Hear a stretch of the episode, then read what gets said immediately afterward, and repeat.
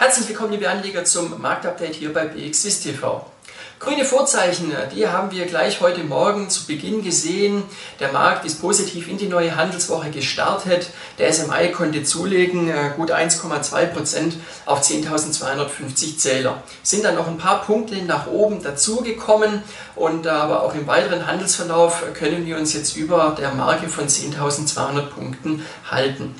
Die äh, Gewinner, die kommen aus dem Finanzbereich, aber auch die Zykliker können profitieren, beispielsweise Sika und Lafarge-Holcim. Hier gab es positive Analysteneinschätzungen. Äh, die defensiven Titel, äh, die sind dann ja an solchen Tagen äh, häufig ja weniger stark gefragt. Ähm, die ja, Vorgaben aus Asien sind ein Grund für den positiven Start aber auch äh, gute Konjunkturdaten schon aus der Vorwoche in Form vieler positiv ausgefallener Einkaufsmanager-Indizes, die stützen die Kurse und hauptsächlich natürlich der amerikanische Arbeitsmarktbericht. Ähm, hier waren ja die Monatsdaten veröffentlicht worden am äh, Donnerstag und ähm, hier wurde im Monatsvergleich äh, ein sehr erfreulicher Rückgang bei der Arbeitslosenquote gesehen von rund 13,3 auf 11,1 Prozent. Und äh, das ist auch der Punkt, an dem jetzt die Marktakteure dann einiges festmachen.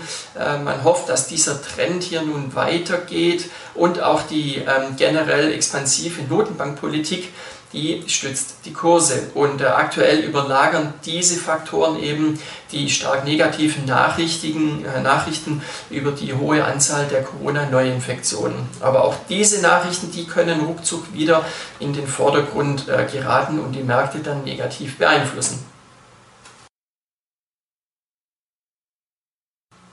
Einer der Werte, der vor allem im frühen Handel richtig gut äh, vorne dabei war, das ist äh, Geberit. Ähm, der Sanitärkonzern äh, hat Umsatzzahlen gemeldet für das zweite Quartal bzw. für das Halbjahr.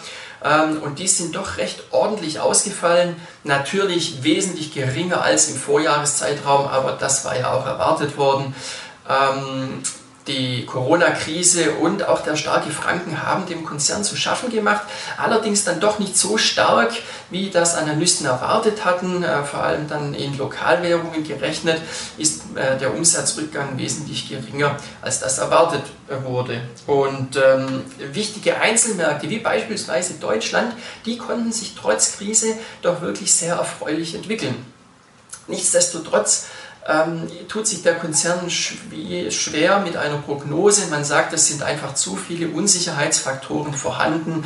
Beispielsweise die Frage, ja, was passiert, wenn es einen zweiten Shutdown gibt und so weiter. Also ähm, das ist zwar schwierig, aber der Konzern sieht sich trotzdem sehr gut gerüstet, um dann am Ende gestärkt aus dieser Krise hervorzugehen. Man möchte alle strategischen und operativen Prioritäten so beibehalten ähm, und man möchte auch auf Maßnahmen verzichten, die zukünftiges Potenzial eben negativ beeinflussen würden. Also sprich die Ausgaben beispielsweise bei Forschung und Entwicklung. Ähm, die Analysten sehen auch die Zahlen im Großen und Ganzen sehr positiv und äußern sich mit positiven Kommentaren. Vereinzelt gibt es auch Kurszielanpassungen nach oben. Und äh, der Kurs, ja, der hat auch sehr positiv reagiert. Wir haben schon fast die 500-Franken-Marke gesehen heute Morgen. Ähm, dann ist ihm allerdings etwas die Luft ausgegangen und wir sind zurückgefallen auf unter 480 Schweizer Franken wie es generell dann mit den Unternehmenszahlen weitergeht, nun, ja, da müssen wir noch ein wenig Geduld haben. So bis in rund zwei Wochen wird es dann in der Breite losgehen, dass die Unternehmen eben Zahlen melden zum zweiten Quartal und zum ersten Halbjahr. Und da werden wir dann einen sehr guten breiten Überblick bekommen, wie es bei den Unternehmen bisher nun gelaufen ist dieses Jahr.